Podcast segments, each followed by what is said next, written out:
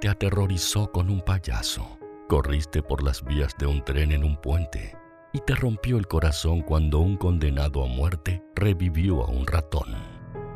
Con películas, series, videojuegos, 80 libros y hasta óperas, Stephen King siempre logró llegar a lo más profundo de tus sentimientos. Llegó la segunda temporada de La Corte del Rey, un podcast de Penguin Random House, grupo editorial sobre la vida y obra de Stephen King, escrito y conducido por Ariel Bossi.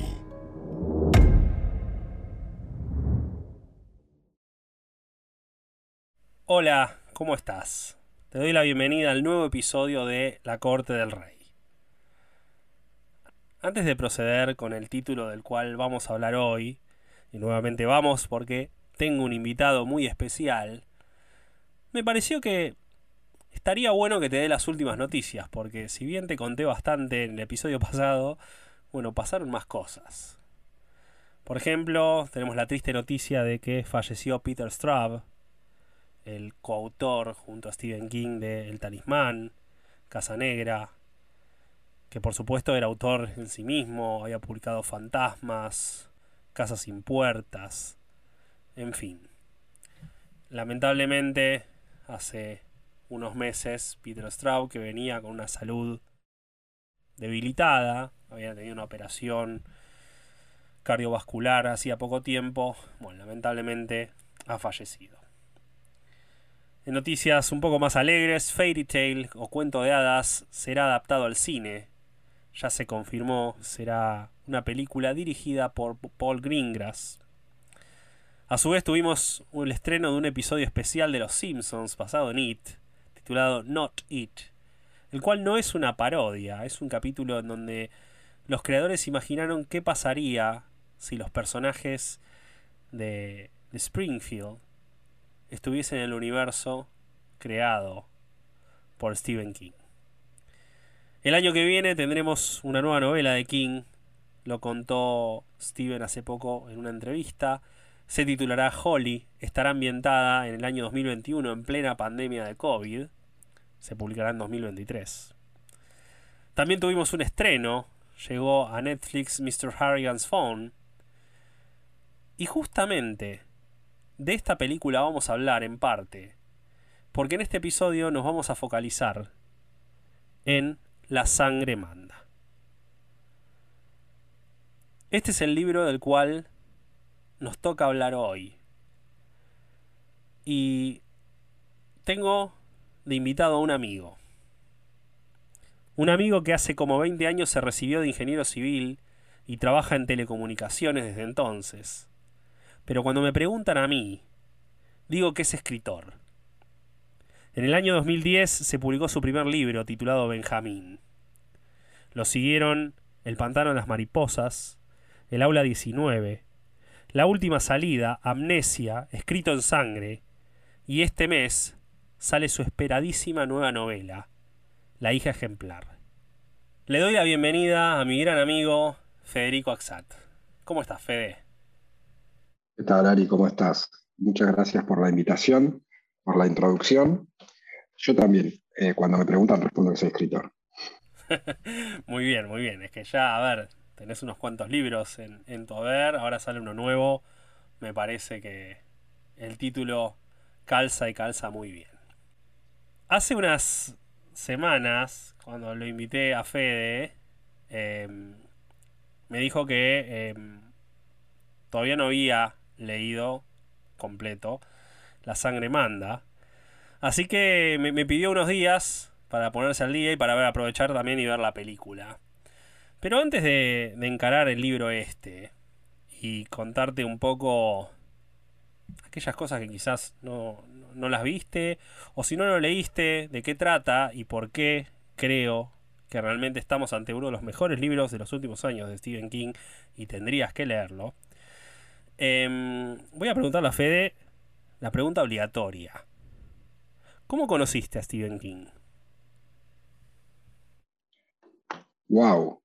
Eh, primero que nada, es cierto todo lo que decís respecto a que eh, no había leído La sangre manda. Eh, se me había quedado pendiente con, los libros que vinieron después. Así que te agradezco de vuelta porque haberlo, haberlo leído y poder ver la película fue una experiencia este, muy interesante. Así que vamos a hablar un poquito sobre eso.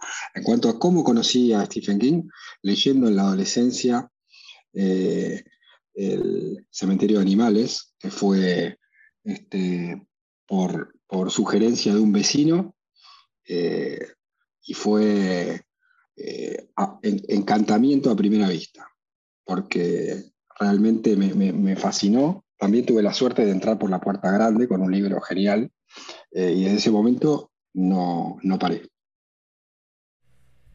Gran libro para comenzar a leer a King, ¿no? Gran, gran libro para comenzar a leer a King. Sí, eh, totalmente. Bueno, La sangre manda es uno de esos libros que incluyen dentro cuatro novelas cortas. Algo que King ya inauguró allá a comienzos de los años, de la década del 80 con Las Cuatro Estaciones. Qué gran, gran libro, ¿no? Para comenzar esto.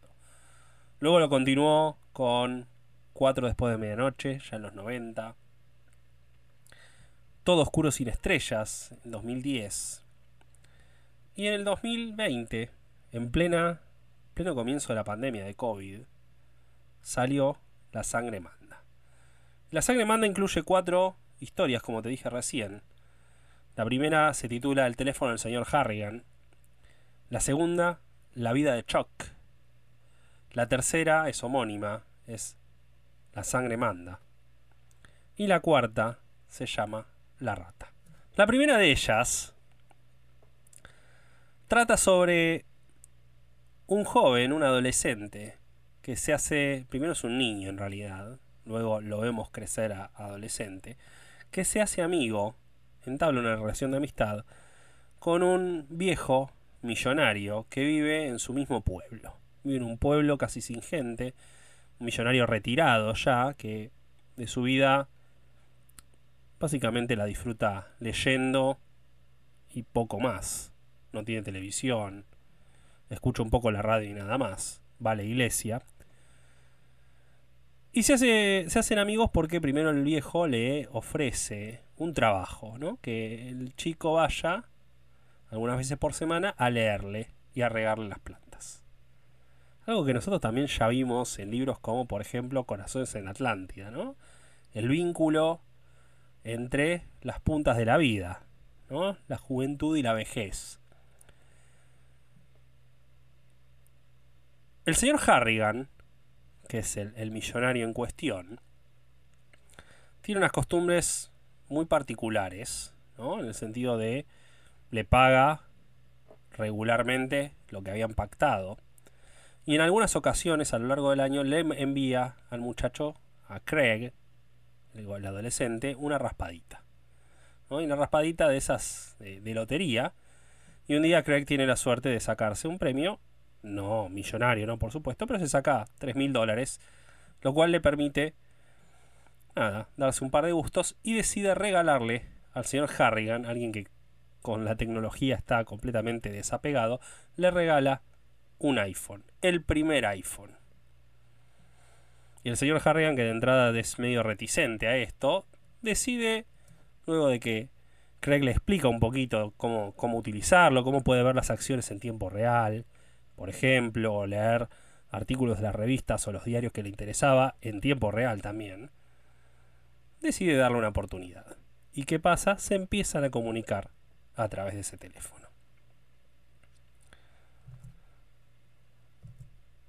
El señor Harrigan, y todo esto que yo te estoy contando me vas a decir spoilers, pero bueno, esto ya está en la sinopsis. El señor Harrigan fallece al poco tiempo, es un viejo, es un anciano, fallece, y Craig, en el momento del entierro, decide ponerle en el velorio el teléfono en el bolsillo de su saco, de modo que lo entierre con el teléfono. Y después de muerto, alguna que otra comunicación tiene. De eso trata, hasta acá te voy a contar, esta novela corta. Fede, ¿te gustó? Sí, a mí me gustó mucho Y como toda colección de historias cortas, la vara está muy alta, porque vos, Ari, nombraste recién eh, los títulos y hay eh, relatos o novelas cortas emblemáticas, clásicos casi podría decirse, con lo cual cualquier eh, recopilación de, novelas cortas es imposible que no, que, no, que no sea medida con esa, con, esa vara tan alta. Y, la verdad que uno empieza con un poco de, miedo, quizás reticente, y por ahí voy a adelantar un poco la opinión general del libro, que es muy buena, pero centrándome en, esta historia en particular, la carta de presentación es, este, eh, inmejorable. Hay, elementos que ya hemos visto, como es la relación de un, chico o de un adolescente con un, viejo, es algo que ya hemos visto, que King maneja muy bien, y acá yo creo que es de las cosas más conseguidas. Ese tiempo que pasan juntos eh, son años en realidad, y forjan una, una relación este, entrañable y muy, muy, muy, verdadera, muy genuina. Eh, vemos rasgos de Harrigan, que son, eh, es, un viejo ermitaño, que no se relaciona con, muchas personas, que es incluso hasta muy competitivo en algunas circunstancias, y sin embargo ve en Craig algo que hace que le permita ingresar a su mundo, y, creo que ese es de los, de los, mejores aciertos de la historia. La relación entre ellos dos este, tiene que ser creíble para que eh, compremos esta historia y es muy creíble. Sí, yo comparto, tengo tu misma opinión. Siento que hace, hace algunas semanas eh, hablé respecto a, a, esta historia puntual con motivo del estreno de la adaptación. Y lo que yo me pregunto es, el vínculo es muy genuino, ¿no? De las dos puntas, ¿no? Del lado de, del viejo hacia el chico y viceversa. Hay un aprendizaje de ambas partes. No hay. No cae en el lugar común de que el viejo es el que enseña todo. Y a cambio obtiene compartir el tiempo con, eh, con el otro personaje. Hay un ida y vuelta de los dos lados. Y King ya esto es, es algo en lo que ya ahondó en otras historias. Lo hizo en Corazones en Atlántida. Lo hizo en Cuento de Hadas en su último libro. Acá también está. Y a mí me hace pensar un poco que King, en cierta forma, está escribiendo un poco de sí mismo, pero en las dos puntas. O sea, por un lado escribe él, en base a su experiencia de chico, en base a ciertas, ciertas cosas que le pasaron. Por ejemplo, el señor Harrigan decide contratarlo a Craig para que leerle después de que lo escucha leer en la iglesia y King ha leído en la iglesia, porque el, quien daba los sermones lo había escuchado leer, se había dado cuenta que leía bien, entonces lo invitó a unirse a él y que, le, leyera King. Y, y al mismo tiempo, bueno, King ahora es el que está en la tercera edad, millonario. Entonces, él en cierta forma quizás se está viendo en, las dos puntas. Entonces, un poco hay de, de, sí mismo en, los dos lados de qué pasaría si se encontrasen el King actual con el King joven. Que de hecho el pibe económicamente no tiene un pasar que digamos que bueno, tiene solo uno de los progenitores, en este caso la madre está muerta, no es que lo abandonó como al propio King, y está el padre solo, que el padre nada, lleva las cosas como puede. Em, a, mí me, a, mí me parece, yo, también pensé lo mismo eh, en, la relación. Hay este, y con respecto al aprendizaje, eh, bueno, el que le introduce el iPhone, que es, una novedad porque la historia está ambientada este, al momento de, la salida del primer iPhone, es, es Craig, o sea, el que el que desarrolla esa parte pedagógica es, con respecto al teléfono es Craig, pero Harrigan le va a transmitir un montón de enseñanzas de la vida y de, su experiencia como, como, empresario muy, muy ricas y él eh, lo escucha y esa, esa es la, la, cimentación de la historia. Está muy bien creada, está muy bien. De hecho, no sé si ya este, podemos hablar de la peli o, querés que, el, Ari que lo, que lo hablemos más adelante, pero a modo introductorio, ese era mi miedo más grande cuando yo vi la película. Digo, si falla esta relación, si los actores no funcionan, digamos que Harrigan es Donald Sutherland, o sea, probablemente no iba a fallar, pero eh, ya sabemos que cuando hay chicos o adolescentes en las películas, eh, es, difícil encontrar buenos actores y, acá Craig tiene que llevar adelante prácticamente toda la película porque sabemos que este, acabamos de decir que Harrigan fallece. Entonces, ese era mi mayor miedo cuando vi la película. Digo, si esto no funciona, yo no voy a comprar la película.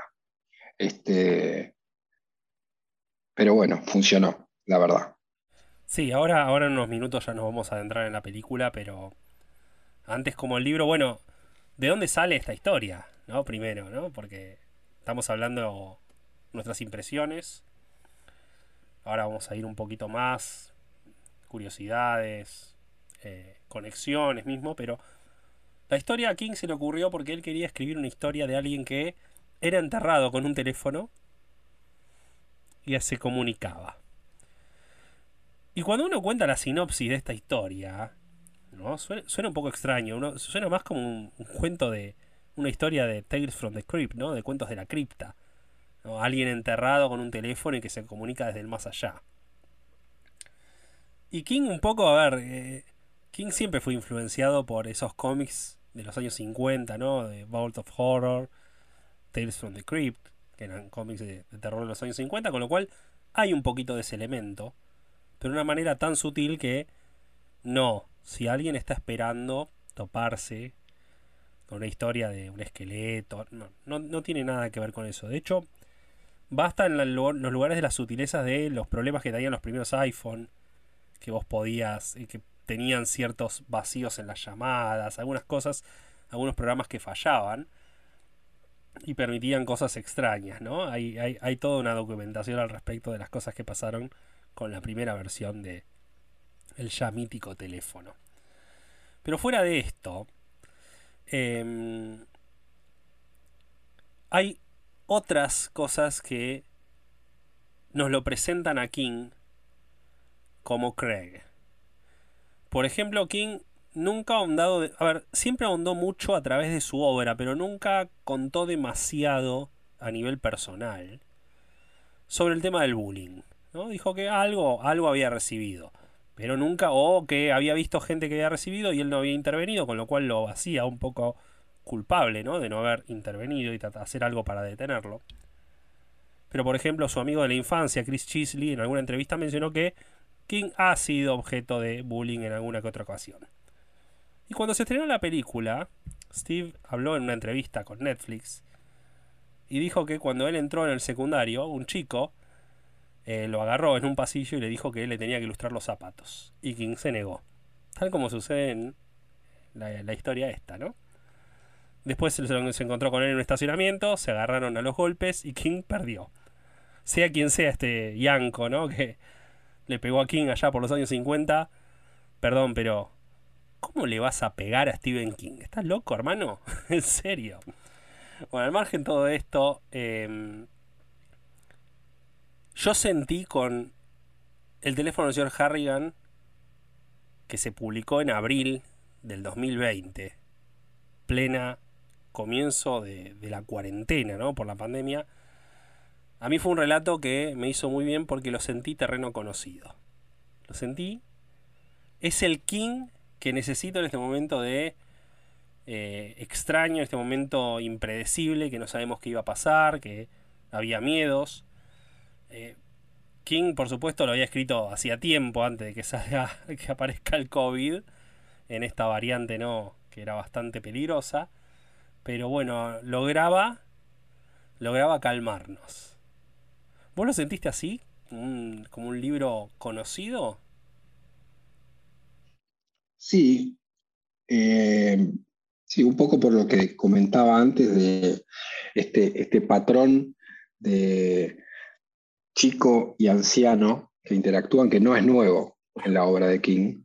Em, y es, es una, una, relación que a priori parece, parece difícil y sin embargo está muy, muy, bien, muy bien contextualizada.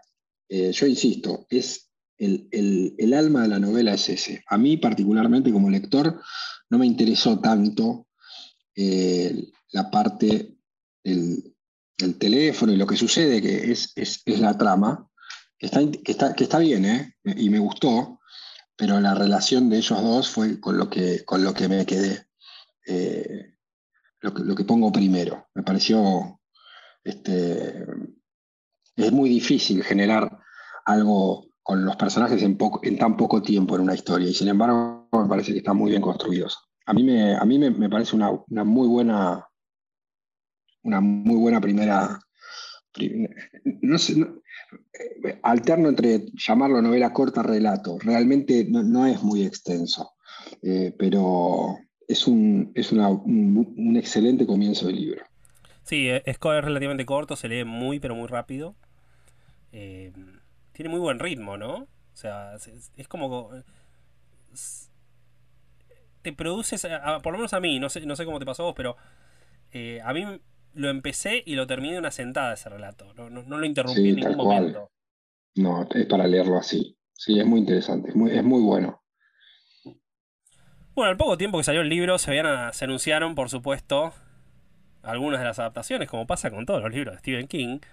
Y una de ellas era eh, El teléfono del señor Harrigan, que iba a ser adaptada con los, bajo la producción de Ryan Murphy, Jason Blum, Carla Hacken, ¿no?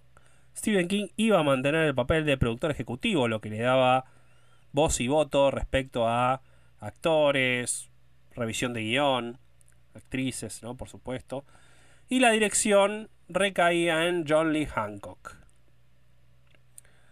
Los primeros papeles en confirmarse fueron los protagónicos, ¿no? Y lo que decías vos, Fede, arrancaron fuerte.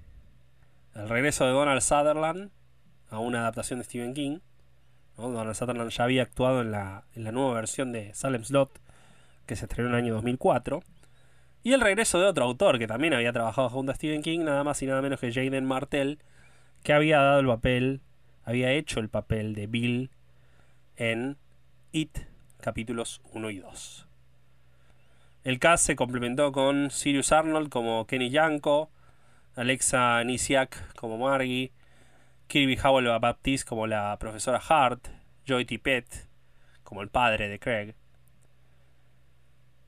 Se estrenó en Netflix el 5 de octubre de 2022, hace apenas algunas semanas, y tuvo una recepción, dentro de todo, aceptable. Quizás la, la decisión de Netflix de anunciarla como una adaptación de terror produjo ciertas eh, desilusiones en parte de los espectadores y las espectadoras, a mí me resultó muy correcta. A vos, Fede, por lo que dijiste recién, también. ¿Qué, te pareció la película? Teniendo en cuenta que vos encima pudiste verla con el relato muy, pero muy fresco. Sí. Eh, tenía el relato fresco, pero ya, ya había casi terminado el libro, con lo cual tenía una cierta distancia. Y tengo que reconocer que cuando recién empezó el libro y vi, recién empezó la película y vi el actor que hace de Craig, eh, claro, es la, es la versión de, Craig más, más jovencito, este, y obviamente eh, em, no, me pareció capaz de soportar toda la película, y un poco me asusté, pero bueno, fueron los primeros minutos hasta que Craig crece y ya vemos al, otro actor, que es el de, el de, el de It, la, nueva adaptación de It. Como, Craig, eh, Craig perdón, eh, Jaden Martel. Eh, y ya es otro calibre, otro. Exactamente, ya es, ya es otro, este, otro actor, otro. Y ahí me tranquilicé un poco. Y yo estaba muy pendiente de la relación entre ellos y cómo, cómo, iba, este, cómo iba a funcionar, porque si es, si, si es difícil hacerlo en un libro, en, en, en una película es doblemente difícil tiene que haber química, tiene que haber... Este, y Donald Sutherland es, un actor con un oficio tremendo, obviamente, este, pero bueno, tiene que encajar con este chico. Y, para mí la sorpresa fue que esa relación yo la compré. Eh, está muy bien eso en la película. Em, bueno, eligieron dos actores que, probados y que funcionan, me parece que fue un acierto, pero uno, uno se la cree. Es mucho más difícil creerlo desde el lado de Craig que del de, del de Donald Sutherland, porque el señor Harrigan em, tiene, en algún punto tiene la necesidad de, que este chico venga, pero, pero para un adolescente, dejar su mundo, dejar el mundo de la escuela, que lo vemos un poco más explorado en la película, y que vaya todos los o tres veces por semana a la casa de este hombre a leerle libros clásicos, eh, y bueno, hay que saber este, vender eso de manera convincente, ese cariño, y se ve, se palpa, y tiene que funcionar muy bien porque cuando Harrigan fallece, este, lo que siente este chico y lo que termina haciendo tiene que ser creíble. Sí, concuerdo con vos. Eh, justo iba a hablar de tema de fortalezas y si hay alguna debilidad en, este primer, en esta primera historia. Y el vínculo, eh, no, no es una sorpresa que King sea una, un escritor eh, que nos crea personajes que creemos reales y que las químicas, las relaciones entre ellos, la química entre ellos, sea algo de lo cual nos hemos identificado en incontables historias y con incontables personajes. ¿Cuántos personajes de King vos decís, lo estás leyendo y decís, ok, así pienso yo, esto hubiese hecho yo, así siento yo? O sea, o ves el vínculo que tienen algunos personajes y decís, qué linda relación yo la puedo tener con una persona de manera similar o a mí me gustaría tener una relación así de una, forma similar. O sea, e, e, es, claramente una de las grandes fortalezas del relato, eh, tanto de la, de la novela corta como de la película. Yo creo que la ambientación en la película está muy bien. El pueblo eh, donde transcurren las acciones, la escuela. Yo el único punto que encontré un poquito más flojo era el papel del chico que le hace bullying a Craig, ¿no? Es muy extraño ese papel. Sí, en la película es como que se nota más leve de lo que lo, sentí yo en el libro. Como que lo noté un poquitito más leve. Yo sabes la percepción que tuve. El, en, la, en el libro, el personaje que, que, le hace bullying a Craig es, es lo que cabría esperar de, un personaje que hace, eh, que hace bullying, que hemos visto otras veces. Me parece que en la película le dieron un cuerpo y una personalidad que sentís hasta lástima por él en algún momento. Me parece que es un secundario que en el libro no tiene un, rol este, o no tiene una, vida propia en el libro. Eh, King lo utilizó como un, como un instrumento en una trama donde los, los protagonistas son otros, pero en la película, en donde este, no, nos olvidemos que es un relato, y es una película que dura más de una hora y media. Entonces, se, pudieron permitir, para mí, desarrollar, la escuela está mucho más desarrollada, ¿no? Como ámbito, vemos estos grupos, eh, hay como una especie de, de, clasismo donde están los que usan iPhone y los que usan otros teléfonos y los que no tienen teléfonos. Eso no está tan presente en el libro y, es cierto. Y en, en la peli sí, y está bueno, pero también está eh, este, este chico que hace bullying, que tiene, em, que, tiene una historia detrás, que no la vemos tanto, la vemos sutilmente, pero la vemos. Y a mí me terminó por momentos generando este, una, una cierta lástima. Entendí que él hacía lo que hacía por alguna carencia que tenía. Creo que la, profesora en algún momento lo, lo, deja entrever, pero, pero pero, no deja de ser eh, atípico ese personaje. No es el típico que hace bullying. Es interesante, ¿eh? Sí, concuerdo. Eh, el tema, claro, yo, yo lo hace tipo diferencia respecto al relato. O sea, en el relato es un personaje más clásico. En la película, es cierto, da más lástima, eh, descoloca. A mí, a mí, me descolocó. Lástima. Mm. Sí, y ¿sabes qué, Ari? Que no le tiene miedo especialmente en la película no, no, siente miedo por él. incluso que lo, lo, enfrenta por momentos, le habla, le habla de igual a igual. Es una relación muy... Está bien, está muy bien. Y otra cosa de la, de la peli, como para marcar, no, sé si em, algo eh, demasiado grave, pero me dio la sensación por momentos que se habían ceñido demasiado al, al relato. No sé si este, el hecho que mencionabas antes de, que King es, productor o que tenía mucha injerencia, o, no, lo sé, o quizás fue una decisión este, consensuada, pero hay partes que son este, literales del, relato. O sea, me, llamó la atención, hay diálogos que son, yo que lo tenía fresco, que son reproducciones exactas, cuando hay eh, la, bueno, no voy a entrar en detalles porque quizá alguno, alguno sea spoiler y, la idea es que, cada uno lo descubra, pero me, llamó un poco la atención. Esa fue como mi única crítica menor, definitivamente, eh, con respecto a, eh, a esta adaptación, que quizá uno espera que al ser este, otro medio haya cosas que no, se, no se adapten tan literal, sino que se busquen este, formas eh, más acordes con, con, lo audiovisual.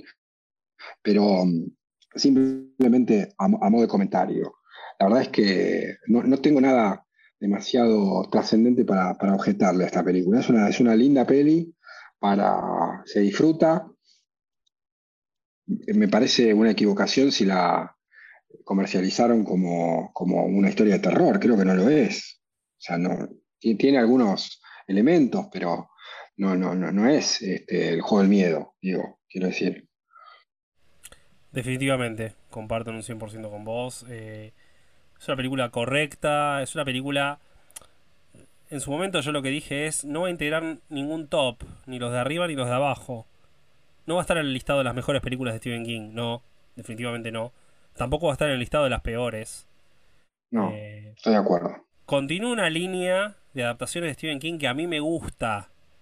Me gusta la línea donde hay producciones prolijas donde hay buenos actores atrás, donde hay un respeto por la obra que se está adaptando. ¿Cuántas veces hay quejas de la comunidad de lectores y lectoras por el hecho de que la adaptación no está siendo fiel? No, cambiaron esto, cambiaron lo otro, no se inspiraron en esto, no se inspiraron en lo otro. Incluso King se ha pronunciado al respecto. Una, no hace tanto tiempo tuiteó de que le gustaría ver otra adaptación de La Cúpula de Under the Dome pero que esta vez fuese fiel a la novela. King, que ha participado de la serie que adaptó CBS allá por el año 2013, de hecho escribió el guion de, del primer episodio de la segunda temporada. Em, con lo cual yo siento que por ese lado hay un acierto. Por otro lado también, esta es una historia muy amigable. Esta es una historia, esta es una historia que la adaptación, yo no voy a, voy a poner la etiqueta de sencilla porque yo no trabajo en cine, con lo cual no puedo decir si algo es sencillo o no, no lo conozco y no me corresponde a mí. Pero se entiende que en principio adaptarla es bastante es lo suficientemente cinematográfica para trasladarla a la pantalla.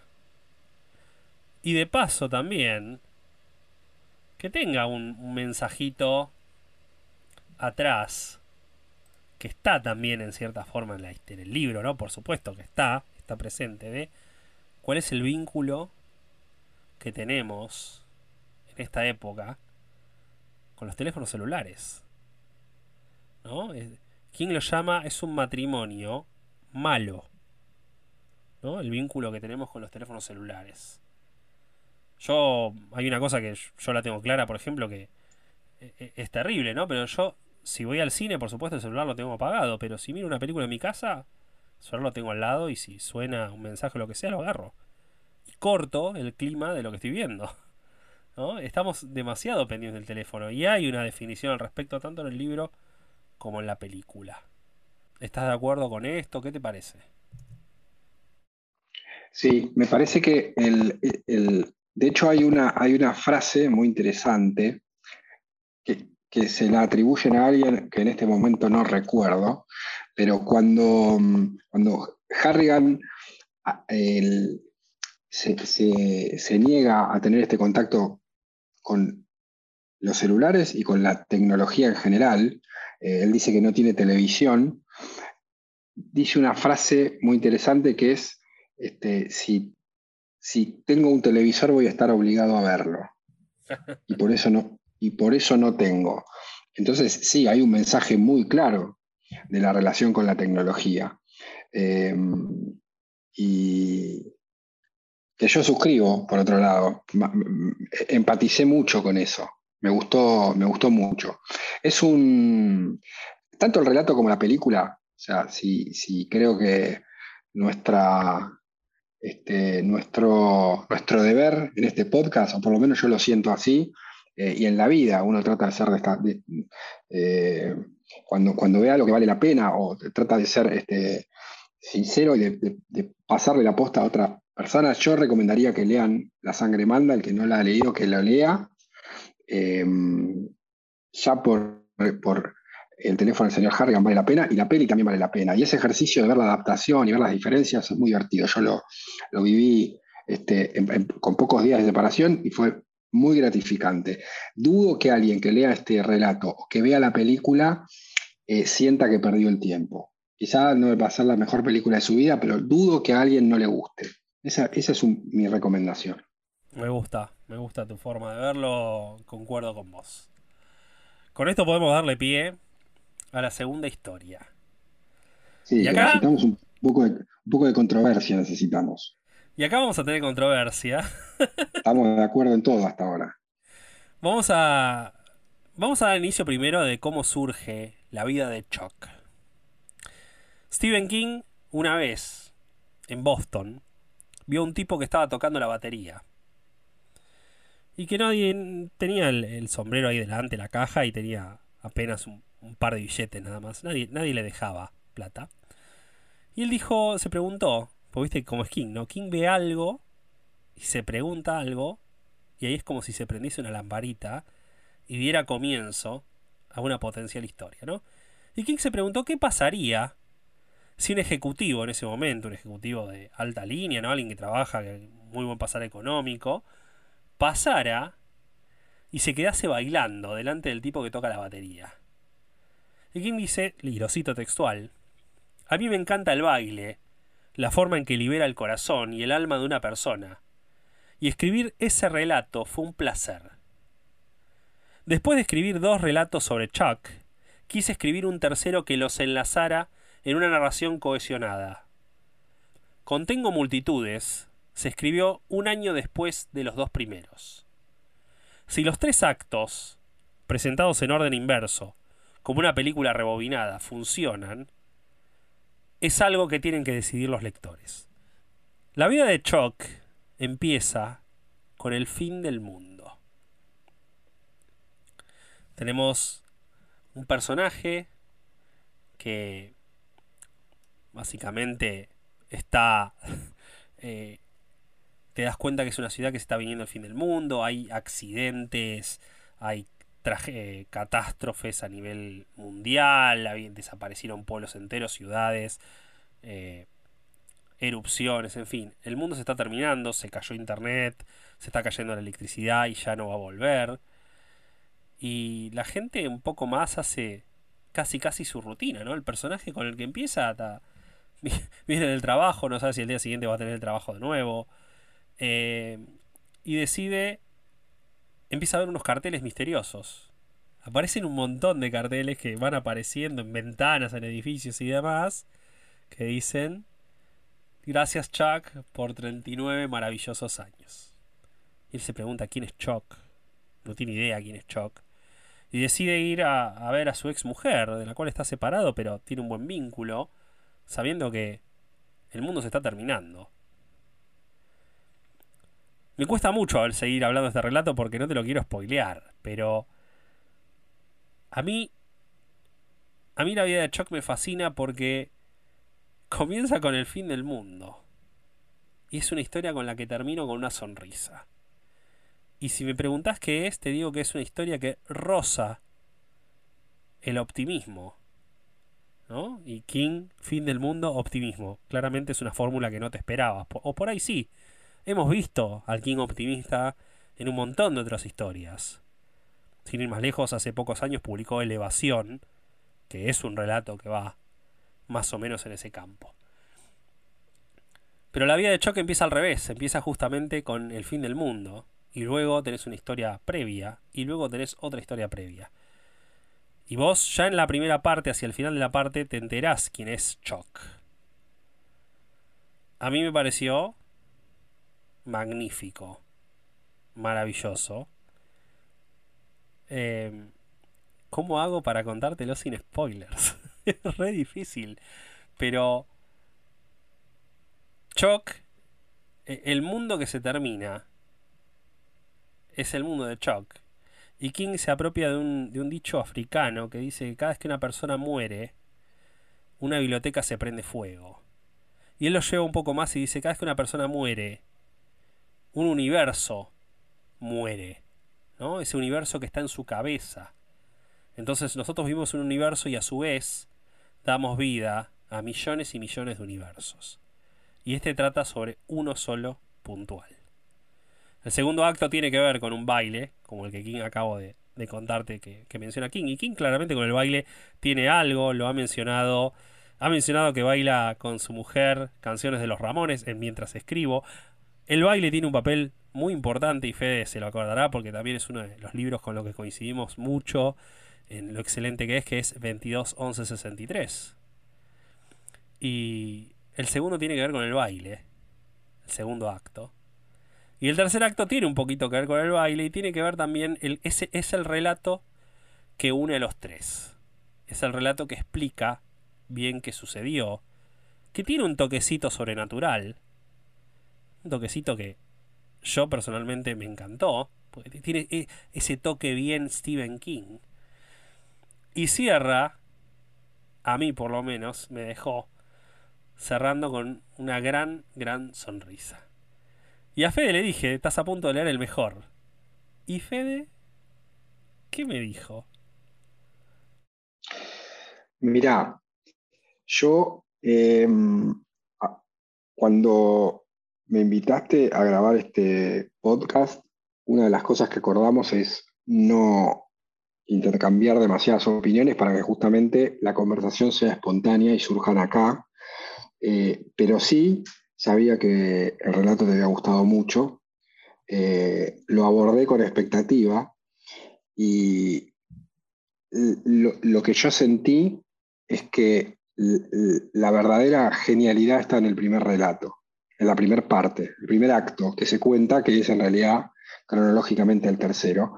Me pareció genial, es autoconclusivo, tiene además, eh, yo creo que es el, destello creativo de, todo el libro, el mejor destello creativo que es ese, billboard, ese afiche gigante que aparece con, con, Chuck. Y el gracias por 39 años.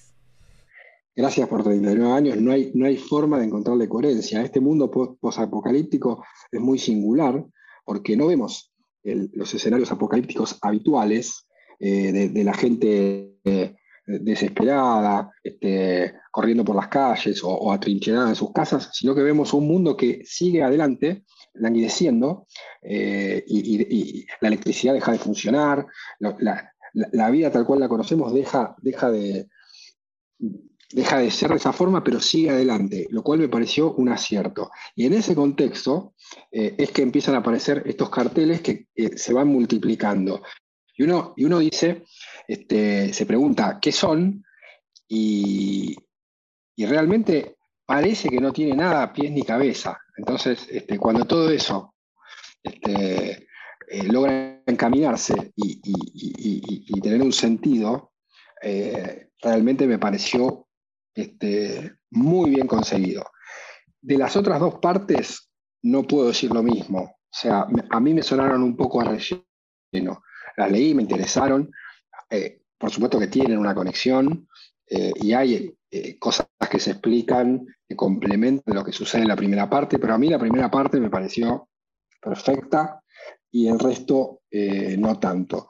De todo el libro, es el único relato al que, al que le encuentro este, a que le puedo hacer algún cuestionamiento. Eh, no es para nada un mal relato, pero de vuelta, para mí todo el mérito está en la, en la primera parte.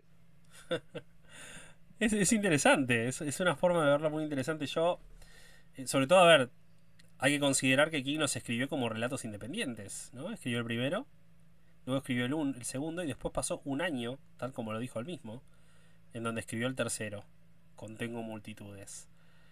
Yo lo que sentí es que el tercero resignifica todo, todo lo anterior. Lo, lo eleva. Em, es mi relato preferido del libro. Y estamos hablando de un libro que tiene relatos que a ninguno, a ninguno le puedo decir un pero. Es, lo que me pasa con este libro. Yo siento que este libro eh, me, con los años, como creo que como pasa un poco con Mr. Mercedes, que está empezando a ser cada vez un poco más reconocido, yo siento que La Sangre Manda eh, supera a, sin lugar a dudas, a Cuatro después de medianoche, como el libro de las cuatro novelas cortas. Eh, y te diría que, y ojo, a mí me gustó mucho Todo Oscuro sin Estrellas, también supera a Todo Oscuro sin Estrellas se posiciona debajo de las cuatro estaciones, pero porque las cuatro estaciones es un libro que es de otro planeta directamente, ¿no? Eh, pero se posiciona como el segundo mejor libro de, cuatro novelas cortas de los que viene publicando. Y fíjate que para que yo, yo sí tengo que hacer un top, que tampoco me parece tan, tan, tan relevante, ¿no? Pero si a, los efectos del ejercicio, yo creo que la vida de Chuck lo pondría cuarto de los cuatro relatos. Eh, y todos muy pegaditos, eh, de vuelta, sin, sin, sin este, solo por eso que acabo de decir del desbalanceo que existe entre las tres partes, pero quizás es mérito de, esa primera parte. Pero para, para que dos personas eh, que, leemos a un autor tengamos esa, esa, este, esa diferencia, es porque evidentemente el nivel es muy bueno. Este, el, que, para vos fue el mejor relato, para mí es el, peor de los cuatro. Habla de lo parejo que están todos. O sea, digo, no coincidimos en que no, bueno, tal relato tendría que haber estado afuera, eh, tal es el único que vale la pena, el resto son rellenos. No, acá no hay relleno. Acá son cuatro novelas cortas muy sólidas, muy buenas, todas. Este, y yo creo que por esa razón es que la vida de Chuck me, me hizo un poco de ruido. Mira, mira, bueno, a mí me gusta, como siempre, me gusta que el público, quienes están escuchando esto, vos, si estás escuchando esto, eh, si ya lo leíste, bueno, nos cuentes. A nosotros nos encontrás, por supuesto, en, las redes sociales, Federico en Fede en como Federico-Axat en Instagram, a mí me encontrás como Ariel.bossi. Eh, contanos qué te pareció. La vida de Chuck fue seleccionado hace poco más de dos años y medio casi eh, fue adquirida la opción para adaptación. Y me parece súper interesante, pero súper interesante, quién la va a producir. Y es Darren Aronofsky, ¿no? Quien dirigió esta película que a mí me gustó mucho, me ha impactado, no me la puedo olvidar, que es Madre. No sé si la viste, pero si no la viste, es eh, es muy, pero muy interesante lo que hizo él con, con esta historia que bueno, no, voy a decir nada porque es igual eh, es, para verla con, con, cautela, sin prestar atención al celular, ¿no? Lo que hablábamos antes. Eh, creo que me, gustaría que la dirigiera él también, ¿no? Que la dirigiera Aronofsky, porque lo que hizo con, con esa película que protagonizada por Jennifer Lawrence y Javier Bardem los papeles principales. También estaba el Harris. En fin, eh, ojalá esta producción avance. Todo desde hace dos años que no tenemos noticias, pero ojalá se termine haciendo. Con esto avanzamos a la tercera historia, la que da nombre al libro. El libro en inglés se titula If It Bleeds, que se traduce como Si sangra en realidad. Y hace una una referencia a cómo la sangre vende, ¿no? Donde hay sangre, hay curiosidad, hay gente que se siente atraída a eso, hay gente que mira, ¿no? La misma razón por la que si hay un accidente, nosotros estamos manejando y en la calle hay un accidente, miramos. La curiosidad nos puede. con todo el morbo que eso puede conllevar. Es el regreso de Holly Gibney en su quinta aparición desde que la conocimos en Mr. Mercedes. La vimos en Mr. Mercedes, luego en Quien pierde paga, luego en Fin de Guardia. El primer caso, entre comillas, independiente que tuvo fue en El Visitante, novela oscura, oscura, súper oscura. Y la sangre manda. Se siente como una continuación del visitante, ¿no? ¿Vos qué opinas? Yo opino que, y acá tenemos que hacer este otro eh, servicio al prójimo, que es, si no leíste el visitante, no leas esta historia directamente. se, pierde, se, pierde mucho del personaje. Eh, de Holly eh, y de los secundarios que aparecen, Jerome y Bárbara. O sea, no solo tenemos una historia que es autoconclusiva y muy interesante, es, el, es, eh, es, es la novela más, más, larga de las cuatro. Esta sí es una novela corta, hecha y derecha. Yo creo que se lleva eh, la mitad del libro. De, la mitad del libro, sí, tal cual. La mitad del libro. Se, se siente, tiene, este, tiene cuerpo, eh, pero sabemos mucho no solo de la, trama en sí, sino de, estos personajes secundarios. Es como que se nota el interés de King de decir, eh, voy a seguir explorando cada uno de los, a cada uno de estos personajes, quiero saber en qué están, qué está haciendo Holly, qué está haciendo Jerome, este, la madre, o sea, conocemos mucho de ese universo y ese universo, explorar ese universo se disfruta mucho más cuando uno lo conoce. Entonces, mi recomendación acá es que los libros que acabas de mencionar, Ariel, sean leídos en ese orden. Se, gana muchísimo. No, no, tenemos que aclararlo también, no es necesario, pero es muy recomendable. Sí, sobre todo, la trilogía de Mr. Mercedes, obviamente tenés que leerla en orden por, una cuestión de continuidad. Eh, por eso es una trilogía, ¿no? Pero la llamada trilogía de Bill Hodges. El visitante es un libro que en cierta forma podés leer de forma independiente, pero te vas a perder algunas cosas. Y te vas a spoilear otras de la trilogía de Mr. Mercedes. Y este es un libro que es como la continuación del visitante. Sí, de hecho, definitivamente. Eh, eh, el villano es en cierta forma similar. Vamos a lo básico de la sangre manda, cómo comienza.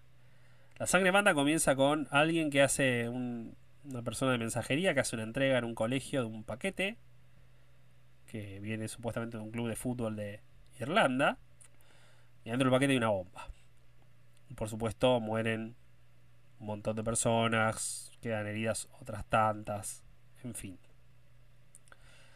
Eh, Holly Gibney, que tiene su, su agencia, ¿no? Que tiene su agencia Finders Keepers, ¿no?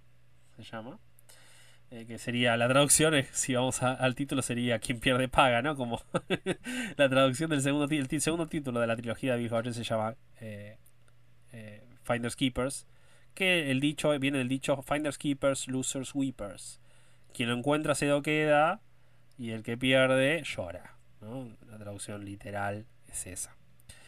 Y mm, tiene su agencia y la trae esto que ve en los noticiarios, en el noticiero, este, este atentado, ¿no? Y, hay cosas que no se puede sacar de la cabeza que le llaman la atención y se queda maquinando. Holly es un personaje muy pero muy particular. Y entonces King al respecto de este libro. Eh, y lo cito, dice, la base de este relato existió en mi cabeza durante al menos 10 años. Empecé a advertir que algunos corresponsales de informativos de televisión parecían estar siempre presentes en los escenarios de tragedias horrendas accidentes de avión, matanzas a tiros, atentados terroristas, muertes de celebridades. Esas noticias casi siempre encabezan los informativos locales y nacionales. Todo el mundo en el medio conoce el axioma de que la sangre atrae a las audiencias, o, por así decirlo, que la sangre manda. El relato quedó sin escribir porque alguien tenía que seguir la pista de este ser, ¿no? de este corresponsal, No se me ocurría quién podía encargarse esa tarea, y de pronto, en noviembre de 2018, comprendí que tenía la respuesta ante mis narices desde hacía tiempo. Holly Givney, por supuesto. Adoro a Holly, así de sencillo. En principio debía ser un personaje secundario en Mr. Mercedes, no más que un extra estrafalario, pero me robó el corazón y casi me robó el libro. Siempre siento curiosidad por saber qué está haciendo y cómo le van las cosas. Cuando vuelvo a ella veo con alivio que todavía toma su Lexapro y que sigue sin fumar. También siento curiosidad, para ser sincero, por las circunstancias que la convirtieron en lo que es. Y pensé que podía indagar un poco al respecto, siempre y cuando complementara el relato. Bueno, King es bastante fiel a lo que dice acá, considerando que justamente el próximo libro suyo será una novela independiente titulada Holly. La sangre mana, como dijiste vos, Fede, es el relato más extenso del libro, ¿no? Y presenta justamente este, a partir de esta tragedia, y Holly, este caso, un policial, es un policial con ciertos tintes, eh, como, tal como pasó con el visitante, ciertos tintes eh, fantásticos, ¿no? ¿Te gustó? Sí, a mí me gustó bastante.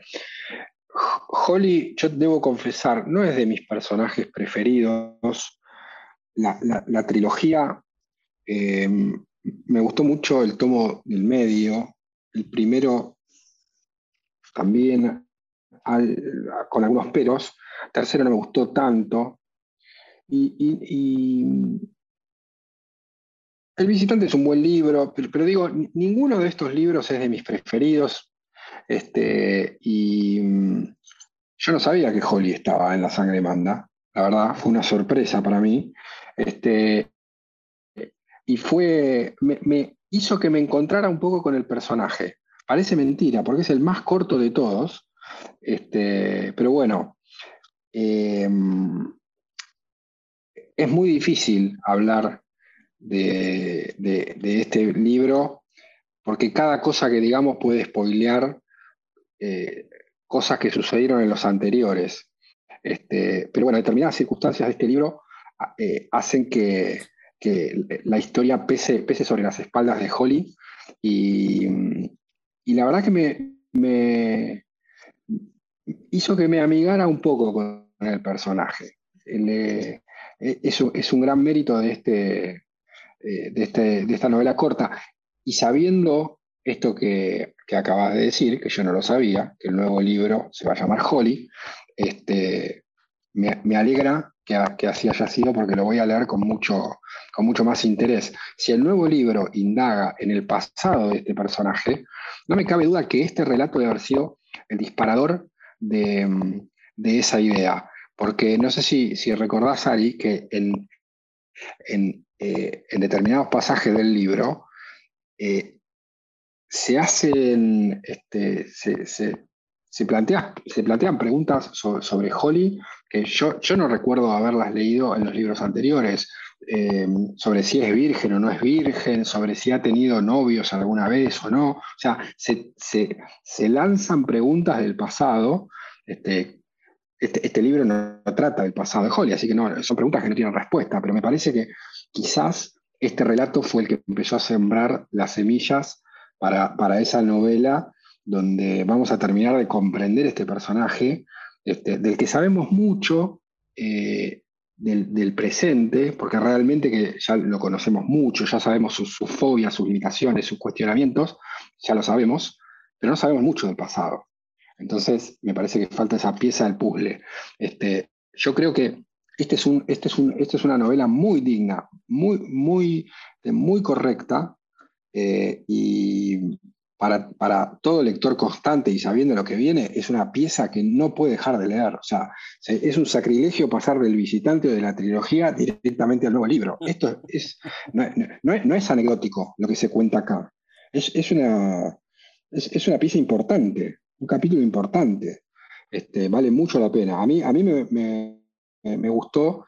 Este, eh, voy un poco a, desvelar ya mi, conclusión final en cuanto al, top, pero eh, este, este libro me gustó a la par de, del teléfono del señor Harrigan, ahí, los dos, muy, muy cerca.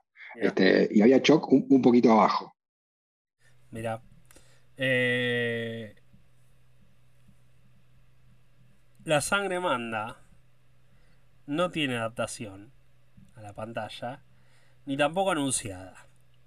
Y yo acá esto no lo puedo confirmar, pero los plazos coinciden demasiado. El visitante fue adaptado a, la televisión por HBO, como una serie limitada, estrenada en el año 2020, poco, poco, poco antes de que se desatara la pandemia del COVID. Se estrenó eh, esta serie, constó de 10 episodios y quedó abierta la puerta para una potencial segunda temporada. De hecho, eh, King mencionó en una entrevista poco tiempo después de que tenía los guiones de la segunda temporada en su casa y los había evaluado y le, habían gustado. Pero bueno, después HBO eh, decidió pasar de la serie y autorizó que se comerciara con otros servicios de streaming.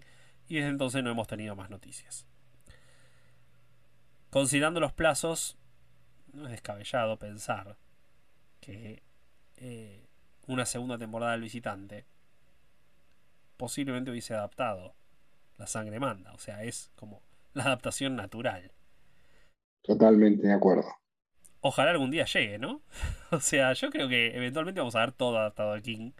Porque King y Hollywood es un matrimonio eh, increíblemente fuerte. Eh, ha sobrevivido a, cuanta tormenta se les ocurra. Y, creo que este encima es, es una historia muy adaptable. Eh, incluso en términos de longitud, a diferencia del visitante, este tiene hasta casi la, adaptación ideal para hacer una película. En cierta forma. ¿Se podría hacer independientemente de la serie? ¿Vos qué crees?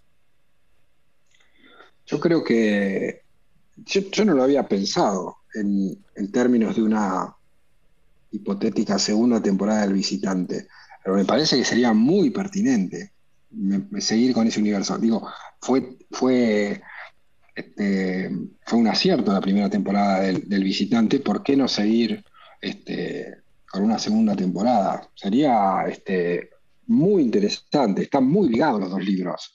No es solo que Holly está en los dos, en los dos libros, hay mucha, mucho vínculo. Eh, me parecería este, un acierto una segunda temporada. A mí me gustaría verlo. Este, no sé si me gustaría ver a la misma Holly que el visitante, porque la Holly que uno tiene en la cabeza no es la Holly del visitante. Bueno, ya es otro tema para otro podcast, pero, mm, eh, pero sí, sería interesante. El tiempo dirá. El tiempo dirá. Y vamos al último relato. La rata. Que a King, en sus palabras, y lo vuelvo a citar, porque lo tengo que citar varias veces, son cuatro historias, lo cito cuatro veces. Es un cuento, es como un cuento de hadas malévolo y me dio ocasión de escribir un poco sobre los misterios de la imaginación y cómo se traduce eso en la página. ¿De qué trata? Un profesor, ¿no? Es un profesor, Drew Larson, que se toma un año sabático. Eh, él había escrito algunos pocos cuentos, se ve que algo de talento hay porque uno de ellos se publicó en The New Yorker, ¿no? En revista como que da un reconocimiento para quienes publican ahí. Pero también hay un riesgo, ¿no? Él se toma un, año sabático para escribir una novela que conlleva un riesgo. Porque él, la última vez que intentó escribir una novela, le costó un incendio que casi le quema la casa. Pero bueno, esta vez tiene una idea. La ve bien clara mientras va un día a buscar comida. La llama como un tren y la locomotora ya presenta personajes y lugar. ¿De qué trata esta novela que tiene en la cabeza? Es un western un padre arrogante dispuesto a sitiar el pueblo entero para evitar que su hija fuera trasladado a la capital del condado, donde lo juzgarían y ahorcarían. Los sicarios del padre, apostados en, las, en los techos, en las azoteas con sus rifles, esperan. Bueno, Drew vuelve a su casa y su mujer Lucy sabe, se da cuenta que tuvo una idea. Eh, lo que no sabe es que es una idea para una novela. Y Drew le propone irse a la cabaña del padre durante tres semanas para escribirla. Le promete que no va a ser como la última vez, eh, y tiene que aprovechar que la cabaña no está alquilada desde que el casero, quien se ocupaba de ella, eh, había fallecido. La mujer tiene sus dudas, ya sabe lo que pasó la última vez que esta persona quiso encarar una novela. Pero bueno, al final él decide llevarlo a cabo. Nunca mejor dicho, en mi opinión, que es como un cuento de hadas retorcido, ¿no? Y malévolo. ¿Qué opina Fede de la historia que da cierre a la sangre manda? Bueno, para mí la rata es la joya de este libro. Flor de definición. Sí. Eh, lo, que, lo que a vos te pareció eh, la vida de Chuck, yo tengo para decir de la rata. Fue, este, no sé por qué, porque es, un, es, probablemente la, historia más corta de todas, está al final, quizás no esperaba tanto. El libro ya venía muy bien, la verdad que ya, se, había, se había pagado, estaba, este, iba a ser un buen libro, quizá por eso no tenía tanta expectativa, pero fue, fue la que más me atrapó. Em, y me, parece que tiene cosas geniales.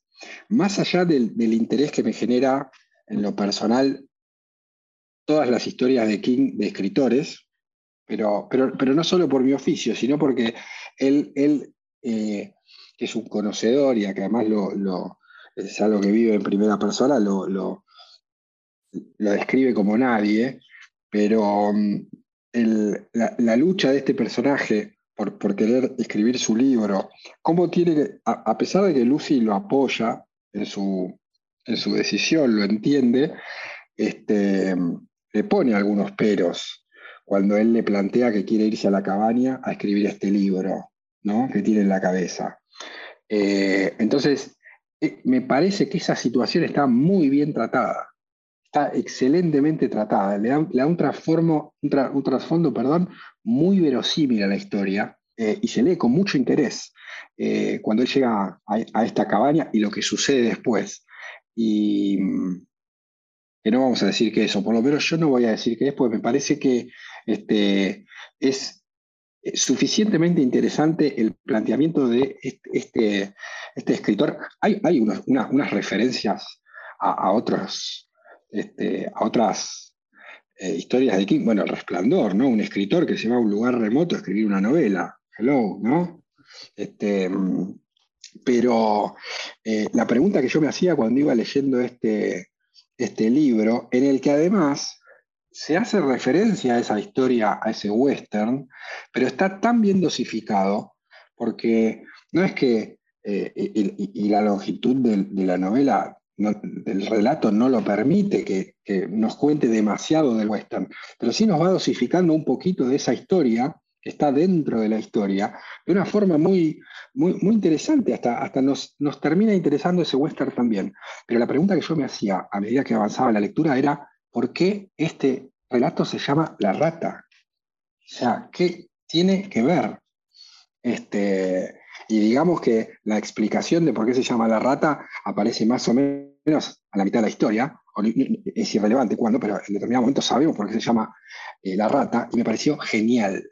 Me pareció una cosa inesperada, me pareció una bocanada de, este, em, de, algo diferente, em, al, estilo de ese, ese, cartel de la vida de Chuck que, que dijimos, que también genera ese, ese, mismo impacto, pero acá lo de la rata me pareció, me pareció colosal.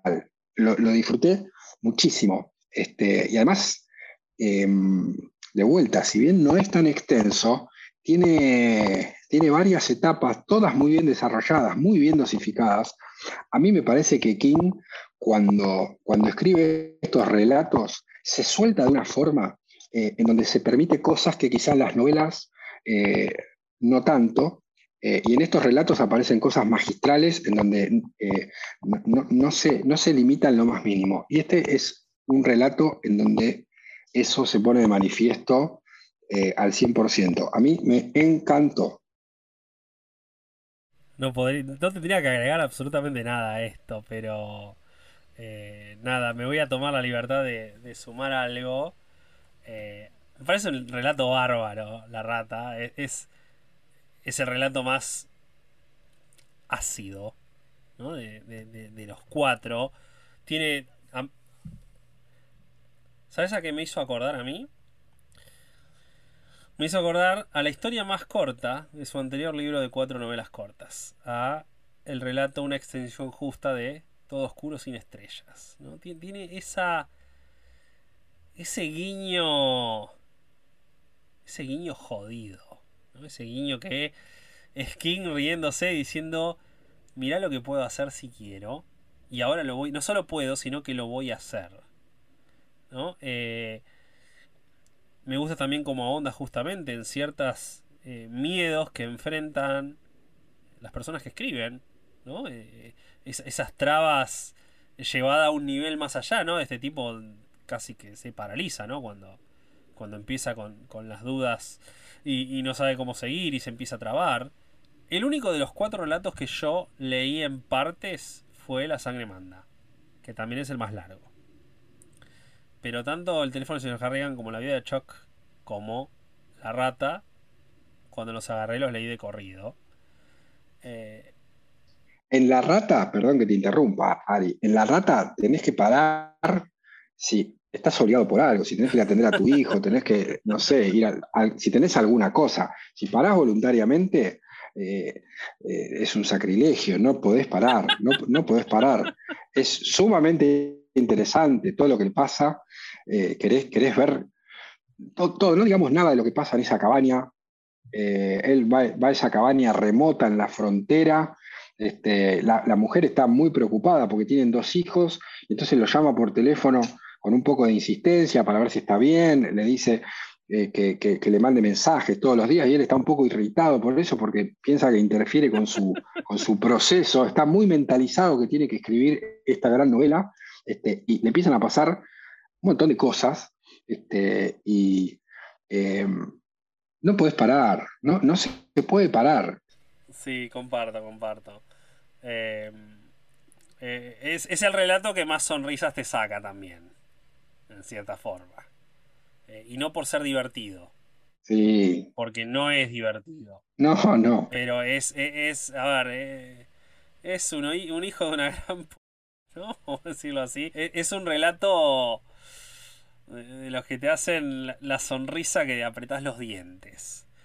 Em, otro de los que fue escogido para ser adaptado, con producción, dirección y protagonismo, de Ben Stiller. Eh, también se anunció el ah. mismo día que se había anunciado la adaptación de El teléfono del señor Harrigan y La vida de Chuck. El mismo día se anunciaron tres adaptaciones de King, porque, damas y caballeros, así es Stephen King. Ojalá ojalá tengamos noticias. Yo le tengo mucha fe. Aparte, es adaptable esta historia.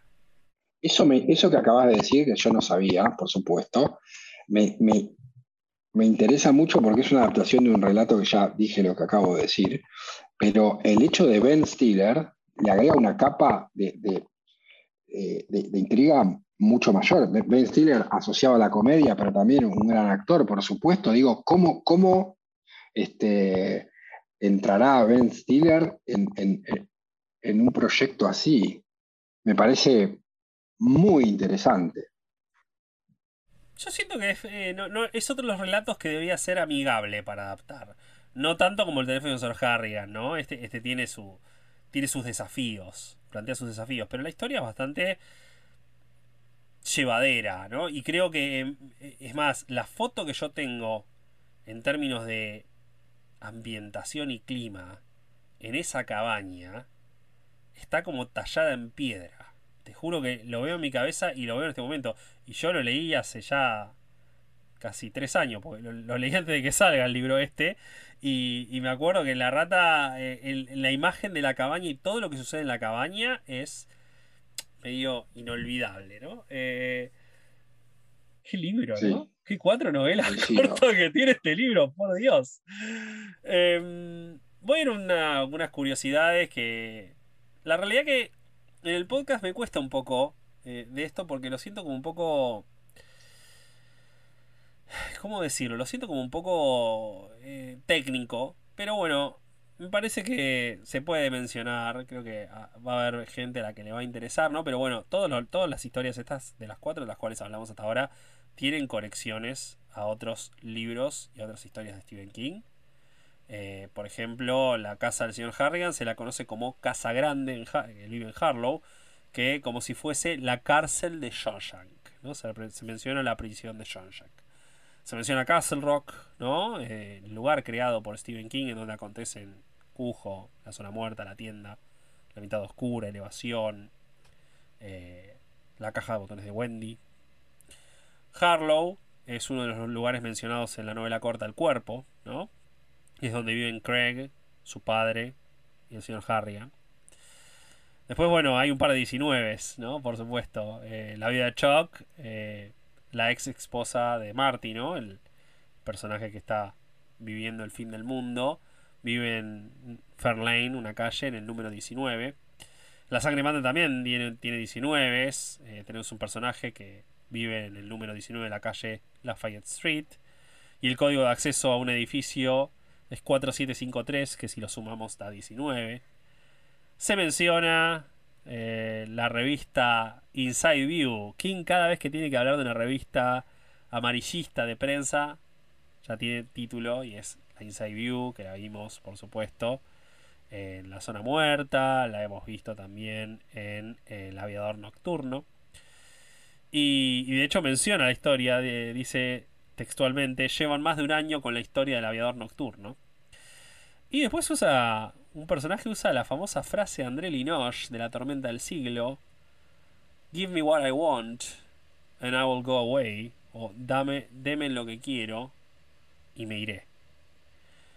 Por último, la rata menciona a Derry, ¿no? Lucy le sugiere a Marty cuando está yendo a la cabaña, que parece que no se siente muy bien, ¿no? Que dice que por qué no se desvía hacia Derry.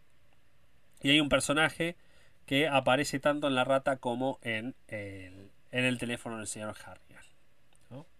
Por supuesto, Derry no es solo It, está Insomnio, un saco de huesos, Cazador de sueños, una extensión justa, 2263, en fin. Derry, la última visión de Wendy. Derry ha aparecido en numerosos, numerosas, numerosas historias. Em, Fede, ya sabiendo tu ranking, ¿no? Que es la rata, el teléfono del señor Harrigan y la, y la sangre manda en el mismo lugar. O sea, podemos poner segundo y tercero, tercero y segundo, como quieras. Y en último lugar, la vida de Choc. En mi caso es la vida de Choc. El segundo es la rata. El tercero es el teléfono del señor Harrigan. Y el cuarto es la sangre manda. Em, hemos dado un montón de argumentos de lo bueno que nos parece la sangre manda. Pero si vos tenés que decirle a alguien, te lo cruzás, no sé, en el subte, un amigo que no ves hace un montón de años y dice, le, está diciendo, no, che, quiero leer algo, hace mucho no me engancho con algo, vos le vas a decir la sangre manda, y tenés un minuto. ¿Qué le decís? ¿Por qué tiene que leer La sangre manda? Si es un lector de King, me parece que el hecho de que el nuevo libro va a tratar sobre la, vida de Holly, va a ser un capítulo más, me parece que hace que este sea un imprescindible, porque La sangre manda es eh, un relato que cuenta mucho de ese universo em, y ese ya me parece un motivo suficiente. Sí, pero este libro también es muy interesante para aquel que o no ha leído a King o lo ha leído poco, eh, porque me parece que el King de los relatos es el, como dije, es el King sin ningún tipo de, restricciones. No digo que sea en general un, autor que se, que se, condicione demasiado en las novelas, pero, mm, pero en los relatos hay veces que se deja este, se, deja llevar por, ideas geniales eh, que, no, se ven tan habitualmente en, los libros, en las novelas. Eh, y un buen ejemplo está en la vida de Chuck, eh, y un muy buen ejemplo está en la, en la rata.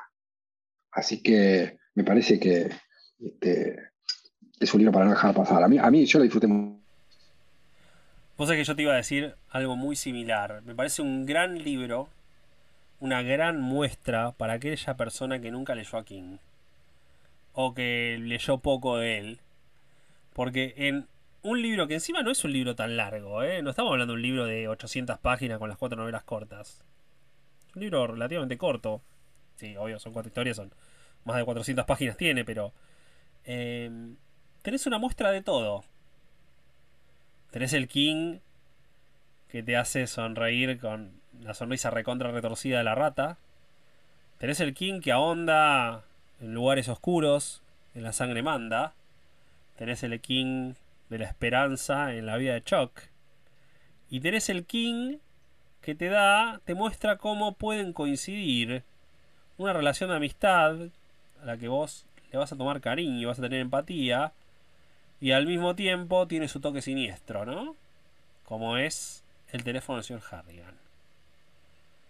Eh, yo tengo, no tengo la convicción, pero tengo la esperanza de que con los años este sea un libro que cada vez se lo reconozca más. En mi caso, el contexto en el que fue publicado también lo vuelve súper, súper relevante para mí.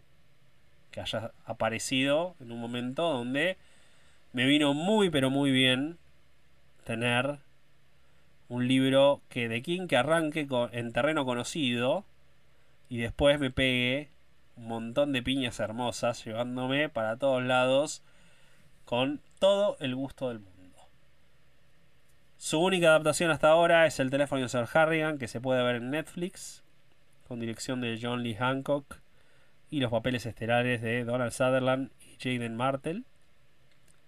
Y tal como coincidimos tanto Fede como yo, parece que es una adaptación súper correcta, amigable y digna de ser vista. Fede, ¿dónde te puede encontrar la gente?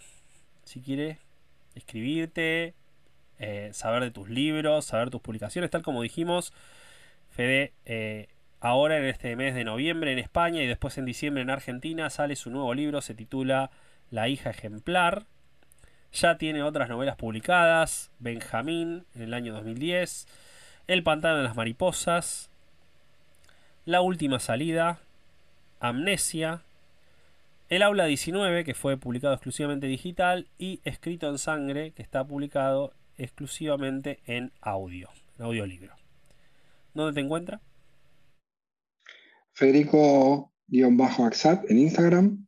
Ahí ese es mi canal este, donde me encuentran eh, más rápido. Trato de contestar todos los mensajes que recibo y me gusta mucho, la verdad, este, interactuar con los lectores. Así que a todos aquellos que eh, me hayan leído o que tengan alguna inquietud, me encuentran, encuentran por ahí.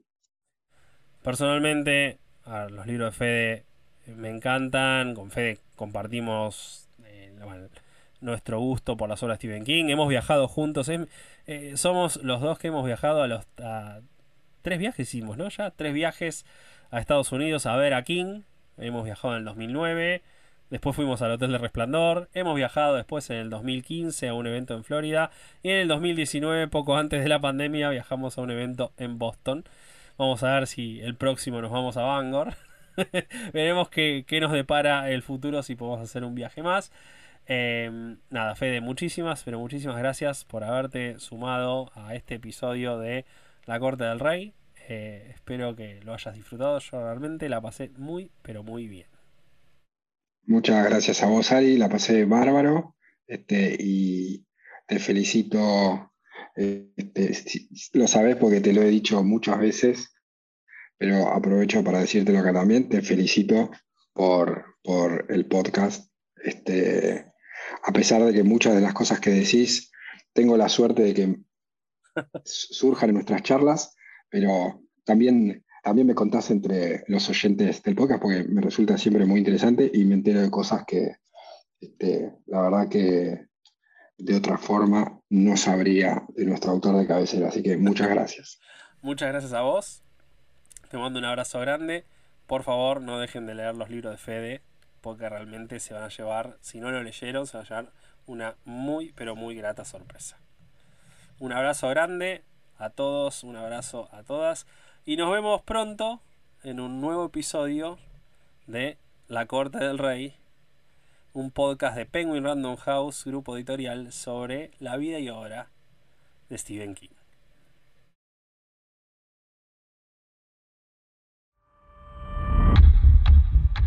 Aquí concluye este episodio de La Corte del Rey, un podcast de Penguin Random House Grupo Editorial sobre la vida y obra de Stephen King. No dejes de suscribirte para no perderte el próximo episodio.